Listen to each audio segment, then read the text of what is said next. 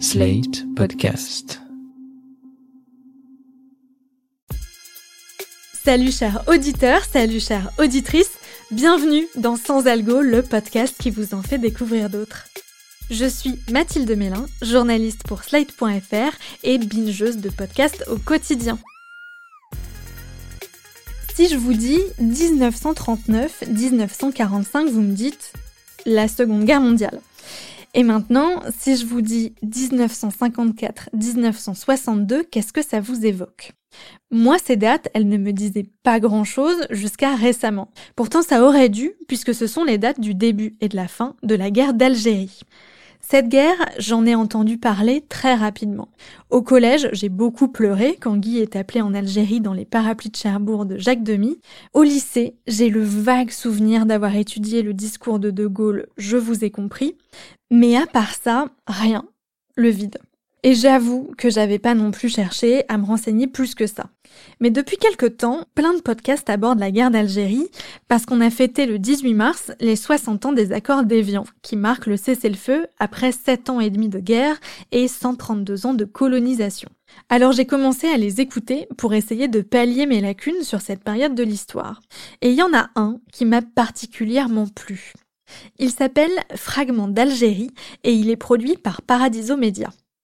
Dans ce podcast, la journaliste Adèle Salmon donne la parole à des descendants de personnes qui ont vécu la guerre d'Algérie pour tenter de tirer le fil de leur mémoire familiale et, par la même occasion, de raconter un peu les différentes facettes du conflit.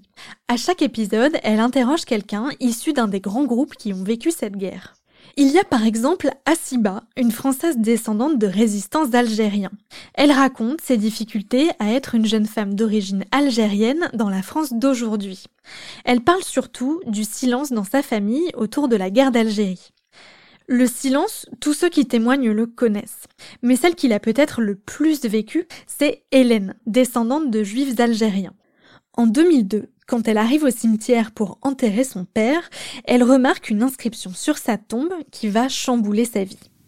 Donc euh, au cimetière, quand on arrive devant la, tombe de mon père, euh, je découvre à côté de son nom, en fait, une inscription qui dit à la mémoire de Mimoun Cohen, son père, Yvonne Cohen, sa mère, Colette Cohen, sa sœur, Jean-Jacques Sixic, son beau-frère, disparu en juin 1962 en Algérie. Et là, c'est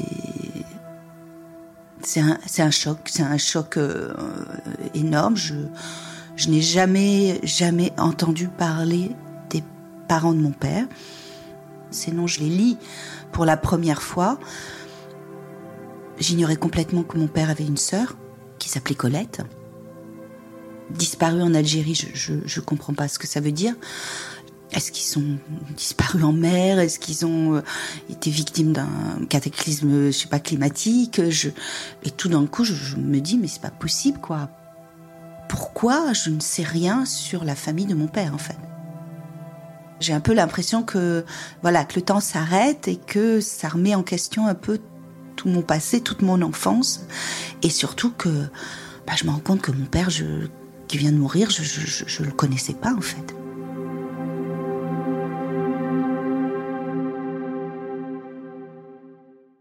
À travers l'enquête d'Hélène, pour savoir qui étaient ses ancêtres et pourquoi ils sont morts en Algérie, on apprend un peu de l'histoire de cette guerre et de ce qu'ont vécu les juifs d'Algérie à cette époque-là.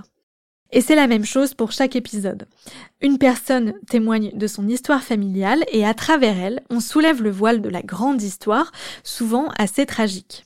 Au fil des six épisodes, on découvre un peu de l'histoire des Juifs d'Algérie, mais aussi des Félagas, ces combattants algériens pour l'indépendance, des pieds noirs, ces Européens installés en Algérie souvent depuis plusieurs générations, des harkis, ces Algériens qui ont combattu contre l'indépendance aux côtés de la France, mais aussi des membres de l'OAS, l'organisation armée secrète créée par des généraux français après un putsch avorté et qui a lutté avec les armes pour que l'Algérie reste française.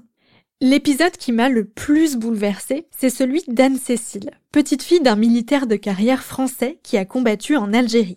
Cette guerre, il ne lui en a jamais parlé, jusqu'au jour où, à plus de 80 ans, il a fait cadeau à sa petite fille d'un livre où il relatait ses souvenirs. En le lisant, Anne-Cécile tombe des nues. Elle apprend que son grand-père si gentil, si intelligent, si humaniste, a fait usage de la torture sur un civil algérien avec la Gégène. C'est une batterie qui était souvent utilisée par l'armée française pour électrocuter des civils. Après le choc, elle doit décider de comment elle, elle va s'approprier cette histoire.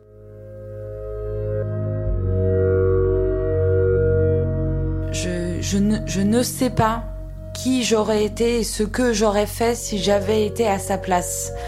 Je ne peux vraiment en aucune circonstance dire mais enfin mais tu, es fou d'avoir fait ça. Il s'est choqué lui-même de le faire. Le fait est qu'il l'a fait.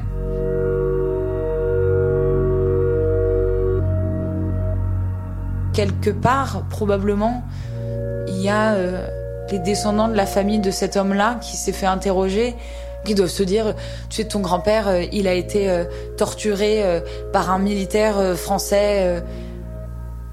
c'est, c'est vertigineux comme truc, c'est, c'est pas beau. C'est pas beau.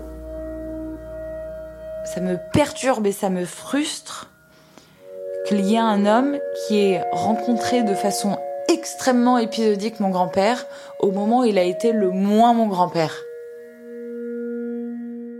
Comment on fait pour juger d'événements qu'on n'a pas vécus et que bien souvent on ne nous a transmis ni dans la famille ni à l'école? Comment on construit son identité avec des trous béants, des silences et même des hontes? C'est tout le sujet de Fragments d'Algérie, à la fois pour les gens qui y témoignent et pour nous, auditeurs, confrontés à l'immense complexité de ce conflit. C'est un podcast qui bouscule pas mal de certitudes parce qu'il nous met en empathie avec des descendants de gens qui se sont combattus et qui chacun essaye de composer avec leur mémoire. Pour bien comprendre les enjeux de chaque témoignage, la journaliste Adèle Salmon pose le décor au début de chaque épisode, comme avec Abdallah, fils de Harki. Ça nous a marqué psychologiquement aussi. Euh, marqué au fer rouge, maintenant. C'est difficile de grandir dans un pays qui reconnaît pas ses souffrances, euh, les, erreurs qu'ils ont fait, qu'ils ont commis envers nos pères, surtout.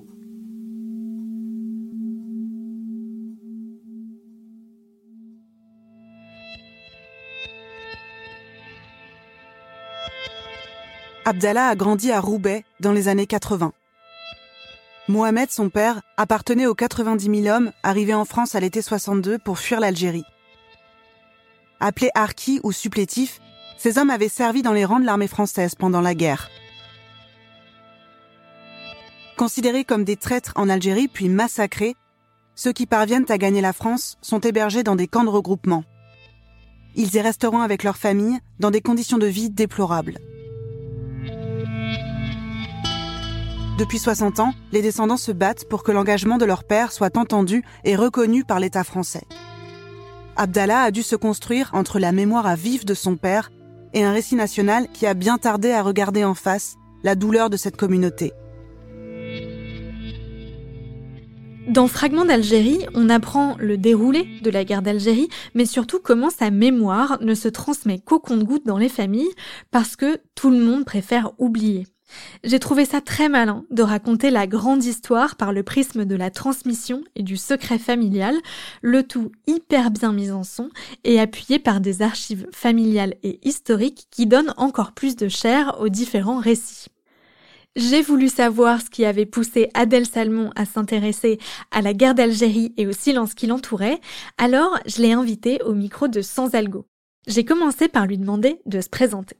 Alors, je m'appelle Adèle, j'ai 36 ans. Euh, je suis journaliste de formation. Euh, j'ai fait 10 euh, ans de télévision, de reportage et de documentaire. Et puis, a deux ans, j'ai commencé à faire du podcast. Et à l'occasion euh, des 60 ans des accords d'Évian, j'ai décidé de travailler sur euh, la mémoire des descendants de la guerre d'Algérie. Qu'est-ce qui vous a fait vous intéresser à la guerre d'Algérie? C'est cette date du 18 mars 62 et son anniversaire? Bah, Il y avait une dimension commémorative, mais c'est aussi une histoire assez personnelle parce qu'en fait, moi, j'ai un grand-père qui est né en Algérie coloniale des années 20 et il était issu d'une famille juive et en fait, lui, il n'a pas connu la guerre d'Algérie parce qu'il est parti pendant la Seconde Guerre mondiale rejoindre les forces françaises libres. Euh, il a fait sa vie à Paris et il a passé, il n'est plus jamais retourné en Algérie. Et, euh, du coup, moi, j'ai pas eu d'héritage de ça puisqu'il parlait jamais de l'Algérie. Euh, mon propre père non plus. donc, du coup, il y avait ce, ce mot-là qui revenait, mais c'était assez assez mystérieux en fait. Et puis petit à petit, je m'y suis intéressée. Je suis pas trop tombée dessus hein, pendant mes études, même si j'ai fait mes études des études d'histoire parce que finalement la guerre d'Algérie est très peu enseignée. Donc voilà, c'était un gros mystère et puis j'avais déjà travaillé euh, sur euh, la Shoah et sur le, génocide des Tutsis au Rwanda et je me suis dit que la guerre d'Algérie ce serait un bon support aussi pour étudier les mécanismes de la mémoire avec euh, le format podcast qui me tenait à cœur. Dans votre documentaire, il y a un panel représentatif des gens qui ont vécu la guerre d'Algérie. Il y a des descendants de pieds noirs, de juifs d'Algérie, de soldats français, de harkis, et même des descendants de membres de l'OAS. Comment vous avez casté les personnages de Fragments d'Algérie? Alors euh, moi, ce qui m'importait surtout, c'était déjà de ne pas euh, mettre les paroles de ses descendants sur le même plan, parce que souvent on a tendance à traiter euh, la guerre d'Algérie par thème et donc à mettre au même niveau ces paroles. C'est quelque chose qui me gêne parce que souvent ça, ça vient lisser un peu le propos. C'est pour ça que j'ai déjà choisi de faire un épisode consacré à un groupe mémoriel, comme on dit. Sinon, j'ai beaucoup, j'ai vraiment choisi des personnes qui déjà avaient du recul sur leur propre histoire, qui d'abord souvent avaient hérité du silence, hein, comme la plupart des descendants et des descendantes, et puis qui avait fait quelque chose de ce silence. Comment on contourne ce qu'on veut pas nous montrer. Donc voilà, c'était des gens qui euh, aussi euh, euh, avaient des âges différents. Je voulais pas me limiter uniquement à des personnes de 25-30 ans. Il y a aussi des gens de 50-60 ans que j'ai interviewés. Ils ont aussi souvent intellectualisé, lu par rapport à l'histoire, mais aussi par rapport à l'implication de l'histoire vraiment dans leur vie. Donc c'est des choses auxquelles ils ont réfléchi et moi, j'ai cherché du propos euh, mûri et digéré pour réussir à raconter ces histoires-là. Ça, c'est ce que vous cherchiez. Ensuite, concrètement, comment ça s'est passé pour trouver ces témoignants? Puis, comment se sont passées les interviews? Moi, j'en ai trouvé euh, dans mon entourage, des amis d'amis. J'en ai trouvé aussi par rapport à, aux recherches que j'avais fait pour un autre podcast précédemment sur euh, la transmission de la mémoire. J'en ai trouvé aussi dans mon cadre professionnel. Comme euh, la mémoire de la guerre d'Algérie concerne 7 millions de personnes en France, parfois, on n'a pas besoin d'aller très très loin. Quand vous arrivez au moment des interviews, déjà, est-ce que ça se passe euh, en studio ou chez eux? Et ensuite, est-ce qu'on interroge de la même manière un descendant euh, de Pieds Noirs, de Harki et de membres de l'OAS donc souvent on est euh, dans leur cuisine ou euh, dans leur salon parce que euh, évidemment la parole n'est pas la même dans un salon quand on est chez soi que dans un studio avec peut-être une ambiance un peu plus froide pour faire émerger l'intimité c'est plus difficile. Après oui évidemment bah, déjà les gens ne s'expriment pas de la même façon quand on est petite fille de militaire ou descendant de harki. On n'a pas fait les mêmes études, on n'a pas la même place au sein de la société française, on n'a vraiment pas vécu les mêmes choses et ça évidemment dès la préparation de l'interview, ça se constate et ça se sent. Euh, moi, en plus, ce qui me tenait à cœur, c'était que l'histoire puisse se comprendre à travers leurs témoignages, de façon à rendre le podcast vraiment accessible à tout le monde. Euh, du coup, parfois, j'ai dû être amenée à mettre dans leur bouche certains éléments d'histoire, évidemment avec leur accord. Mais du coup, ça, euh, voilà, ça, ça dépendait de leur connaissance de l'histoire et de comment ils étaient capables de retranscrire non seulement leur histoire personnelle, mais aussi l'histoire avec un grand H. Dans tous les épisodes, les témoignants parlent du silence dans leur famille autour de la guerre d'Algérie. C'est un peu le thème aussi de, votre podcast. Pourquoi ce silence, à votre avis Est-ce qu'il est intrinsèque à cette guerre en particulier ou à tous les conflits en général? Effectivement, euh, la guerre d'Algérie, euh, en fait, euh, contrairement peut-être à la Seconde Guerre mondiale, elle est encore énormément tabou. On ne l'enseigne à l'école que depuis 1983. Et encore, on l'enseigne, mais ça reste à l'appréciation des professeurs. Donc souvent, on, on, balaye la guerre d'Algérie en deux trois heures. Donc ça, c'est une question que je me suis beaucoup posée aussi. Comment est-ce qu'on grandit avec des récits familiaux qui correspondent pas avec euh, le récit national ou en tout cas ce qu'on nous enseigne à l'école? Il y a une témoin qui m'a dit que finalement le, le silence des familles avait été nourri par le silence d'État et que le silence d'État avait été nourri par le silence des familles. Et ça s'est transmis comme ça de génération en génération. Et donc il y a encore beaucoup beaucoup de travail à faire, notamment dans la reconnaissance des faits. Vos témoignages s'appuient pas mal sur des archives comme le livre que le grand-père d'Anne-Cécile euh, lui donne ou les enregistrements de la famille euh, d'Olivier. Comment vous avez fait pour insérer ces archives au sein de leur récit? Anne-Cécile, la petite fille euh, de militaire, elle, elle a eu accès carrément à un livre écrit qu'on lui a euh, quelque part euh, servi comme ça. Donc ça, c'était une irruption de la mémoire très soudaine. Et donc, on a fait appel à un comédien pour essayer d'incarner au maximum ce grand-père, en plus avec qui Anne-Cécile a des liens très très forts encore aujourd'hui. J'ai l'impression qu'on arrive à comprendre ce que le grand-père pensait à l'époque quand il est arrivé en Algérie en 1956. Il avait une vingtaine d'années, il était tout jeune, c'était son premier vrai poste de commandant euh, donc c'était un énorme enjeu pour lui. Et grâce à ces récits, je dis pas qu'on arrive à se mettre à sa place, mais peut-être on arrive à comprendre en tout cas ce qui dans quel état d'esprit il est arrivé en Algérie. Et ce qui est aussi intéressant dans ses mémoires, c'est que on entend le recul qu'il a aujourd'hui, à 87 ans, quand il écrit ses mémoires. Après, il y a certains groupes euh, mémoriels où euh, l'accès à la mémoire n'est pas du tout le même, même s'il n'y a pas de vérité générale là-dessus. Mais je pense par exemple à Ferrat, qui est euh, notre dernier témoin. lui, il a donc lui, il a grandi en Algérie, dans les montagnes de la Kabylie.